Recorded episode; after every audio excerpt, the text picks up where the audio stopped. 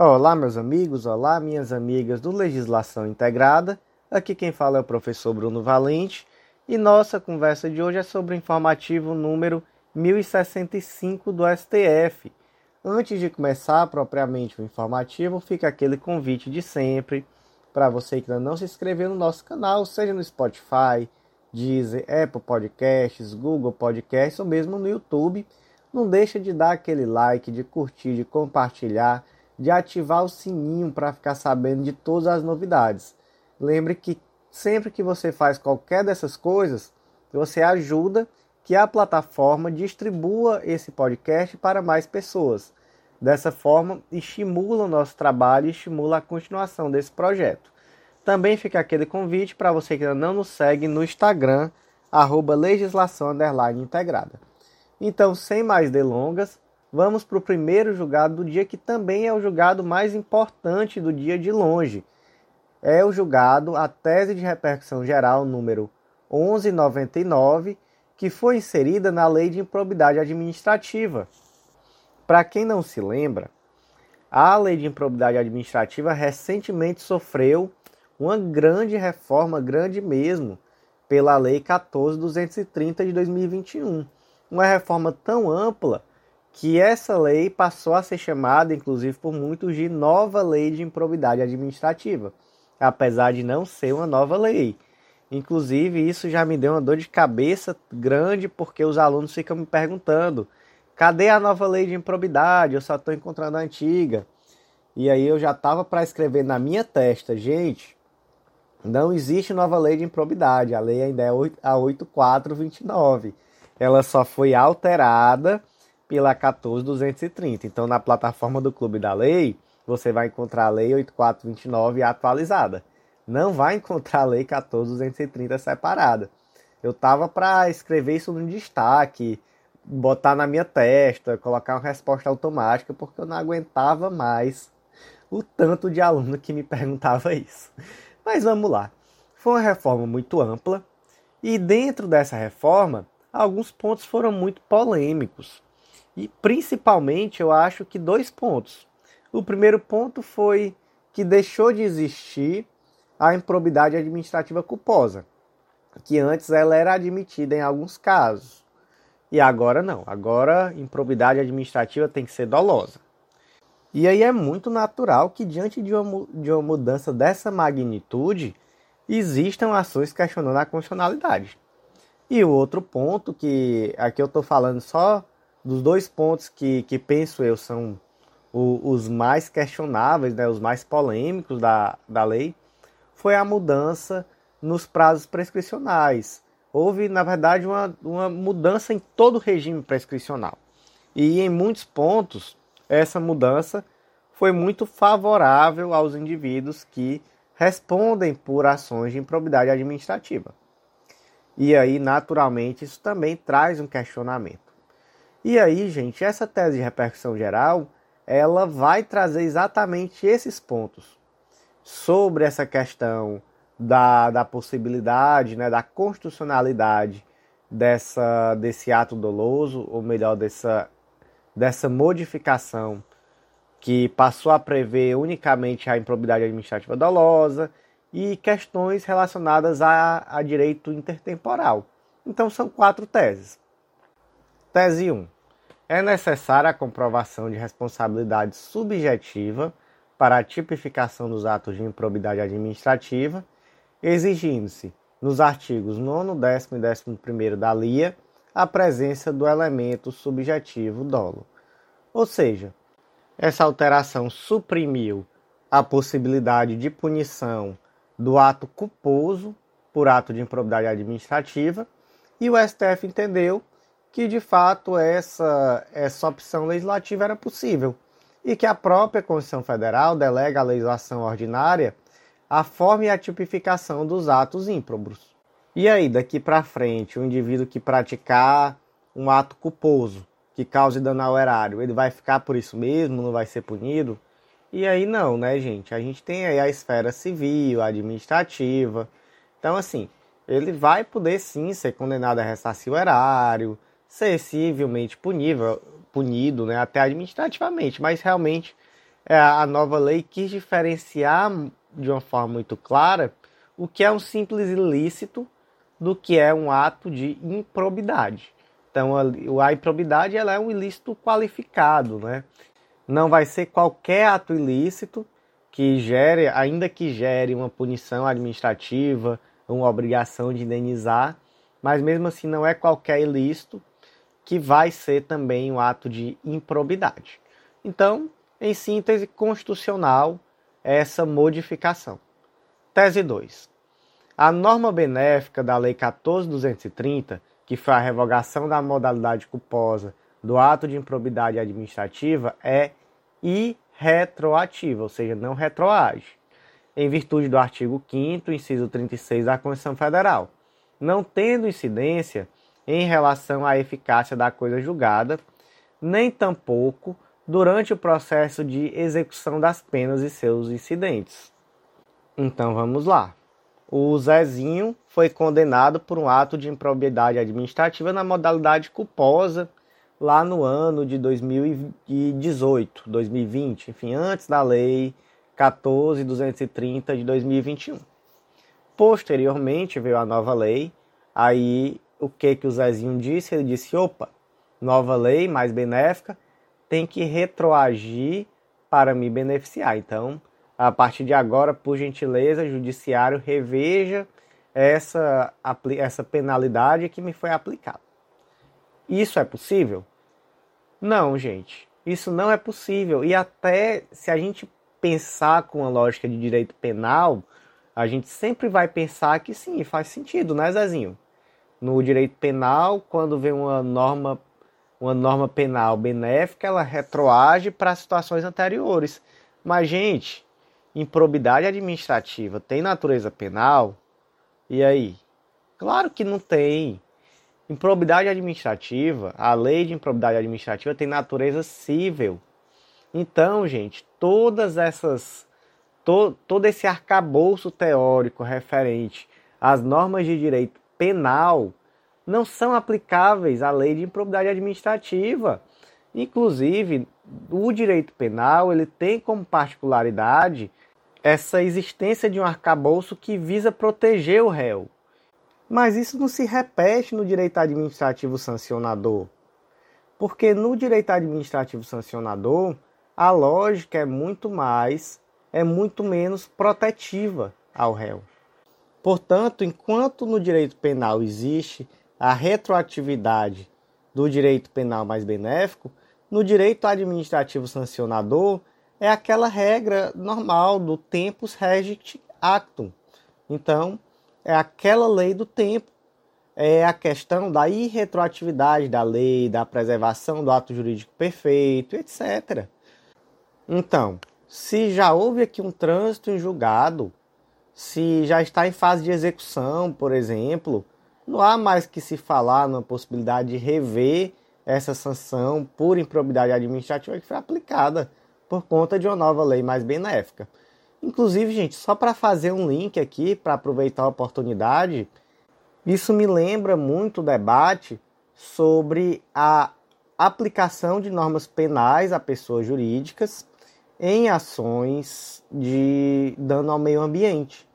Porque hoje no direito brasileiro existe essa possibilidade de aplicação de normas penais, temos inclusive a Lei de Crimes Ambientais, que traz isso de forma expressa, a pessoas jurídicas. E aí existe um amplo debate contra essa tendência à aplicação de normas de direito penal a, a, empresas. Por quê? Porque o direito penal, ele por natureza é um direito que é mais travado. Ele é um direito que por sua própria natureza, ele toma maiores cuidados com, com a prática de injustiças, digamos assim.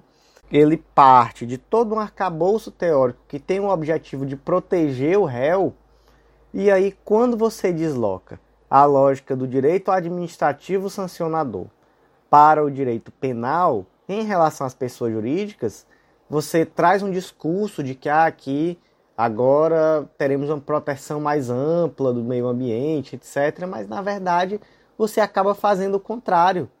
Você retira o direito, você retira aquele ato do âmbito do direito administrativo, que por sua própria natureza tende a ser mais rápido, mais eficaz, e você traz para o direito penal, que por sua natureza é um direito que vai ser menos dinâmico, que vai atender de uma forma mais devagar, mais morosa, aquelas situações que são urgentes relativas ao meio ambiente.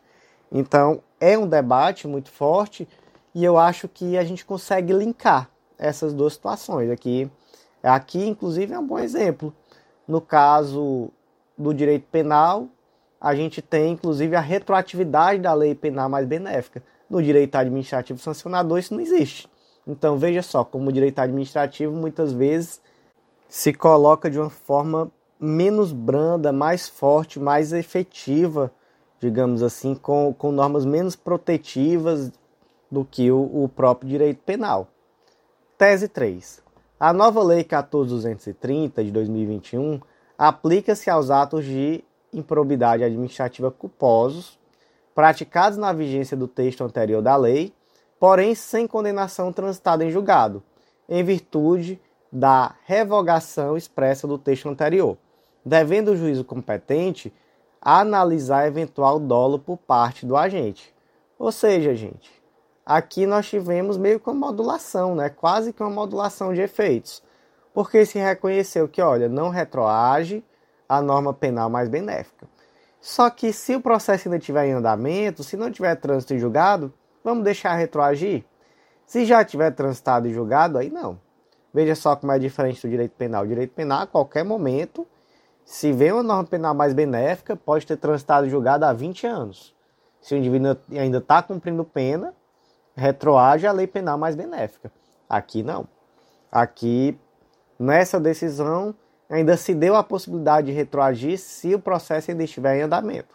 Se o processo já estiver transitado e julgado, ainda que esteja em fase de, em fase de execução, aí não retroage. E tese 4, o novo regime prescricional da Lei 14.230 de 2021 é irretroativo, ou seja, não retroage, aplicando-se os novos marcos a partir da publicação da lei. Então, aqui em relação ao prazo prescricional, mais uma vez se trouxe aqui uma impossibilidade de retroagir. E a grande questão aqui, gente, não foi o prazo, porque o prazo ele até ampliou em muitos casos. A gente vai ver, eu vou trazer aqui como era antes e como é agora. Mas a grande mudança foi os marcos interruptivos e suspensivos. Que veja só, Antes da Lei 14.230, existiam três regras. Então, estava lá no artigo 23 que o prazo era de cinco anos após o término do exercício do mandato de cargo de comissão ou função de confiança. Ou seja, se o, se o indivíduo ele exercia um mandato, ele tinha um cargo de comissão ou função de confiança, ele só esse prazo prescricional só iniciava quando ele saísse do cargo. O outro caso, até cinco anos da data de apresentação à administração pública da prestação de contas final pelas entidades referidas no artigo no parágrafo único do artigo 1 dessa lei. Então, gente, aquela entidade que, por exemplo, recebia uma, sub, uma subvenção, benefício fiscal, etc., ele, em face dela, né, em face dos agentes, só correria um prazo prescricional para ação de improbidade após a prestação de contas, quando se verificasse ali que de fato houve uma malversação daqueles valores, etc. E o outro caso, né, que é o do inciso 2 do artigo 23, era do servidor público efetivo. E aí o prazo prescricional para ele, para a ação de improbidade administrativa, seria o mesmo prazo das faltas disciplinares puníveis com demissão. Então, olha só, prazos prescricionais diferentes, regimes aqui diferentes, termos iniciais do prazo diferentes para cada um dos casos. Quando veio a Lei 14.230, ela uniformizou, trazendo para qualquer prazo, qualquer caso, desculpe, um prazo de oito anos que vai correr da ocorrência do fato ou se o crime for permanente, o crime não, desculpe, a infração for permanente do dia em que cessou a permanência. Então, olha só a diferença. O prazo até aumentou de 5 para 8 em alguns casos. Mas, gente, o início do prazo faz toda a diferença aqui. Porque muito dificilmente, por exemplo, um prefeito vai ser investigado por ato de improbidade administrativa no curso do mandato. Então, se ele passa oito anos no mandato e ele praticou um ato no primeiro ano, antes o prazo começava a correr após o fim do mandato. Se ele passou dois mandatos consecutivos, oito anos. Então, oito anos depois começaria a correr o prazo de cinco. Agora não, se ele praticou hoje, no primeiro ano de mandato, já começa a correr o prazo. Quando ele sair da prefeitura, digamos que ele seja reeleito, já está quase acabando o prazo prescricional. Olha a diferença. E aí, tentou-se, né? Naturalmente, aqueles que seriam beneficiados, tentou-se uma aplicação retroativa disso. E o STF, de uma forma que muito correta, disse: olha, isso sequer faz sentido. Porque para se falar em prescrição é necessário que haja inércia.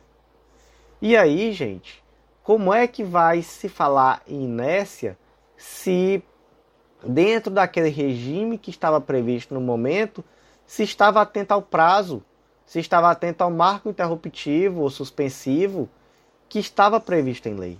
Então não, não dá para retroagir. Esse novo prazo é daqui para frente. Aquilo que aconteceu sobre a, a égide da lei anterior continua igualzinho como era antes. Não há como retroagir isso aqui. Então, gente, eu me alonguei um pouquinho nesse julgado, eu sei, mas é um julgado muito importante, muito importante mesmo. Inclusive, teve ampla cobertura da mídia. É, quando você vê que um julgado está sendo falado, inclusive na mídia não especializada, é porque é um julgado importante. Então, fique ele aí, marca esse julgadozinho aí com estrelinha, bota no coração que ele é importantíssimo. Próximo julgado do dia inserido na Constituição Federal, destaque da seguinte forma é constitucional norma estadual que prevê a assunção de obrigações financeiras resultantes de sentença judicial proferida após a privatização de sociedade de economia mista prestadora de serviço público pelo respectivo Estado. Que, que aconteceu aqui? O Estado do Maranhão resolveu privatizar a CEMAR, que é a Companhia Elétrica do Maranhão.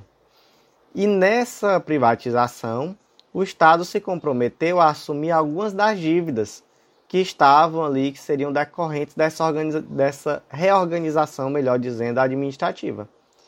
E aí questionou-se. E qual foi o grande argumento?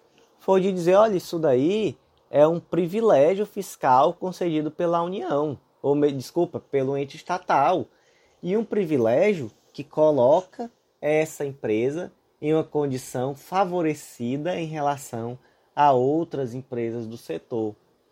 E o STF disse não. Olha, na verdade, essa cláusula ela está dentro da, da possibilidade, da discricionariedade da administração e ela tem por objetivo estimular a aquisição.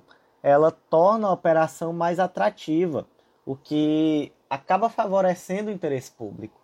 Porque, veja bem, a partir do momento que o Estado se coloca como corresponsável por essas obrigações que são anteriores à privatização, e que são algumas obrigações específicas, ela acaba tornando aquilo ali mais atrativo. E aí há uma tendência de ter mais empresas interessadas. Então, portanto, é, ah, também se destacou né, que ali não se fala em cargos futuros, são aqueles encargos que são anteriores à, à privatização. Então, por conta disso, a ação foi julgada improcedente e, portanto, reconheceu-se a possibilidade de manutenção dessa cláusula.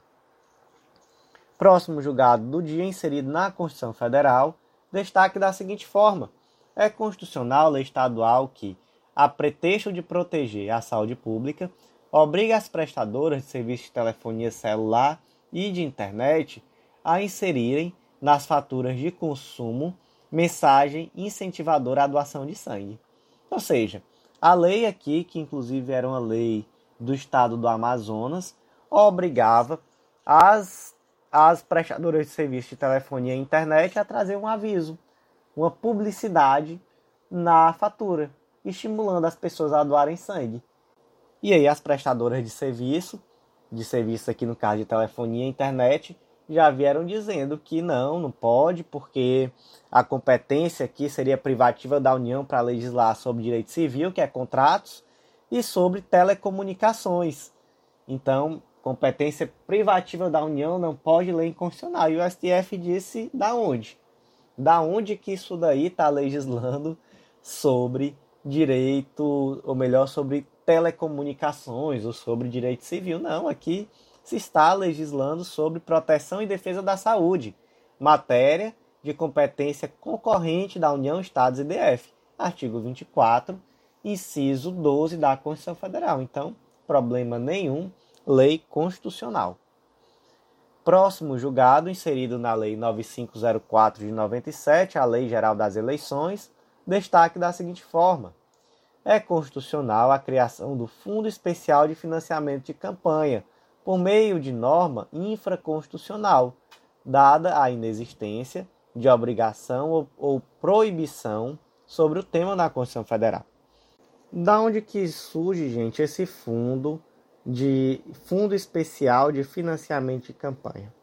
Ele surge a partir do momento que a lei passa a proibir a doação de pessoas jurídicas para campanhas, campanhas políticas. E aí, a partir desse momento, se criou um vácuo, se criou uma situação onde havia um déficit de financiamento do, das campanhas políticas. E aí, por conta disso, se instituiu esse fundo especial, que é um fundo que existe exclusivamente em anos eleitorais e que é composto por uma parcela do orçamento da União. Então, se criou esse fundo exatamente com o objetivo de financiar essa, essa atuação política, né, essas campanhas políticas, já que agora haveria um déficit de, de orçamento, já que as empresas não poderiam mais doar. E aí, o grande ponto aqui, a grande chave, é que a Constituição Federal ela não veda a criação de um fundo eleitoral. Ela não traz esse fundo, mas ela não veda a criação por lei ordinária. Então, o tema ele realmente é um tema a ser tratado por meio de lei.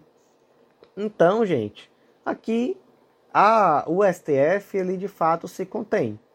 Ele diz, olha, que é necessário uma autocontenção, é, é necessário respeitar aquilo que foi que foi deliberado pelo Poder Legislativo, e aí, naturalmente, sempre nesse julgado, sempre, enfim, existe uma crítica muito grande, não ao fundo em si, eu, inclusive, a minha opinião pessoal, não sou desfavorável ao Fundo Especial de Financiamento de Campanha. O que muitas vezes existe é uma crítica em relação ao valor que está sendo destinado, que a cada ano aumenta e que é um valor exorbitante. Eu não vou falar aqui em números, porque realmente tenho medo de falhar em relação a isso, mas você pode pesquisar e vai ver que é um orçamento muito maior. Inclusive, esse ano eu vi um comparativo é, mostrando quantas vezes era maior do que, o, do que o orçamento relativo ao saneamento básico no ano de 2022. Então, a gente vê que realmente é algo que, que é feito de uma forma desproporcional. Mas essa foi a escolha do Poder Legislativo, não há vedação na Constituição Federal. Então, aqui realmente o STF é, se autocontém e não intervém nesse tipo de situação.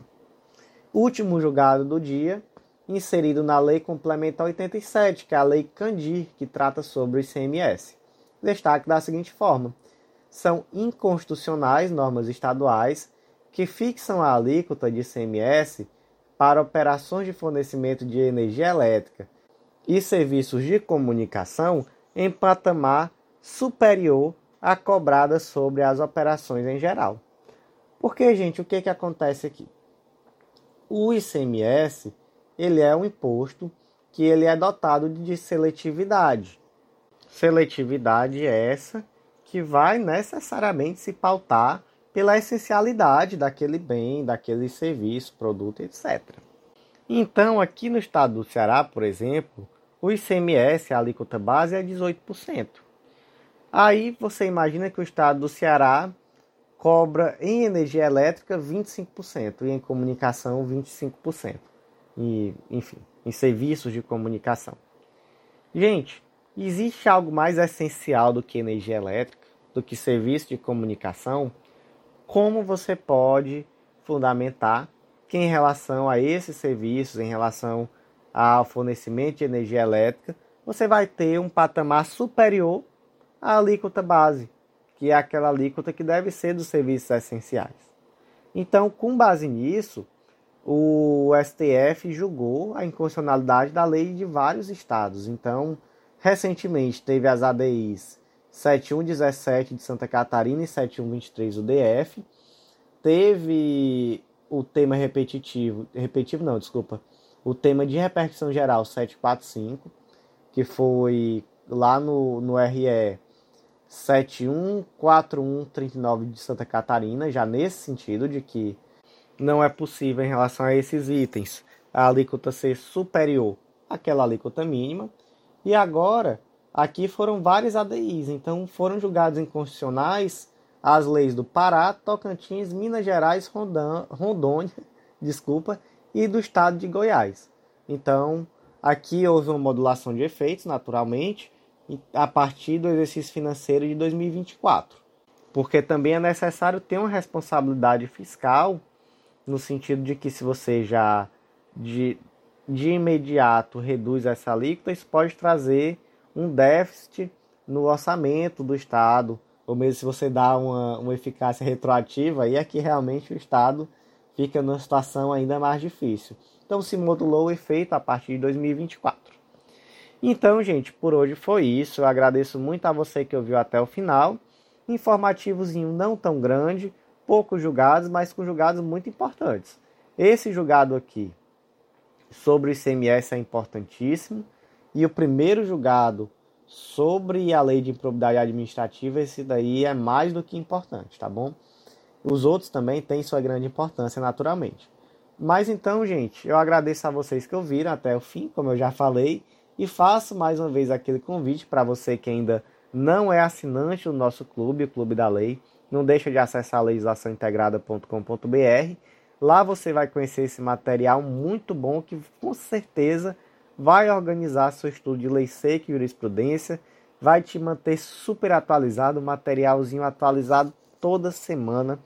Toda semana você pode ir lá que tem um informativo semanal, tem as leis já atualizadas por ele e essa semana é o informativo de número 100.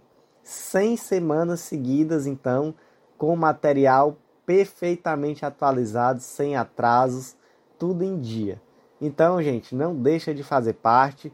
Vem para esse clube que não para de crescer. Um grande abraço e até a próxima.